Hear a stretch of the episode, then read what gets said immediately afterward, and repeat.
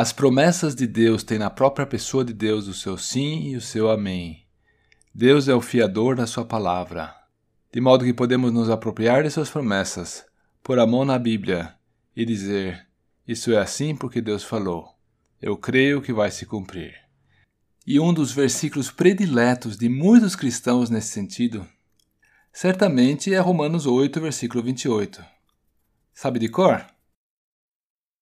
Sabemos que todas as coisas cooperam para o bem daqueles que amam a Deus, daqueles que são chamados segundo o seu propósito. Ou seja, muitas coisas que nós não compreendemos, não fazemos ideia da intenção de Deus, mas confiamos de que Deus está conduzindo as coisas para o seu bom propósito. Pois é, o apóstolo Paulo, por exemplo, ele tinha no coração um grande desejo ele estava interessado na instrução e na salvação do seu povo, os judeus.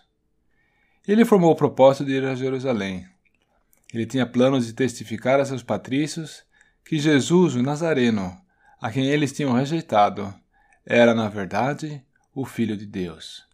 O Filho de Deus que veio para dar a sua vida em propiciação pelos pecados. Ele foi a Jerusalém cheio de boas intenções e lá chegando não tinha a mínima ideia de que logo nos primeiros dias ele seria preso para nunca mais ser solto. Nós hoje temos uma visão mais clara dos propósitos dessa prisão. Foi em cadeias que ele escreveu várias de suas cartas.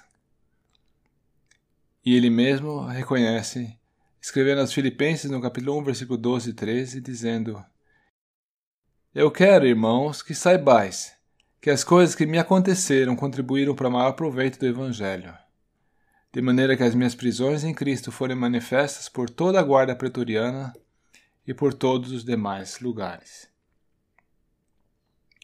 Viram só?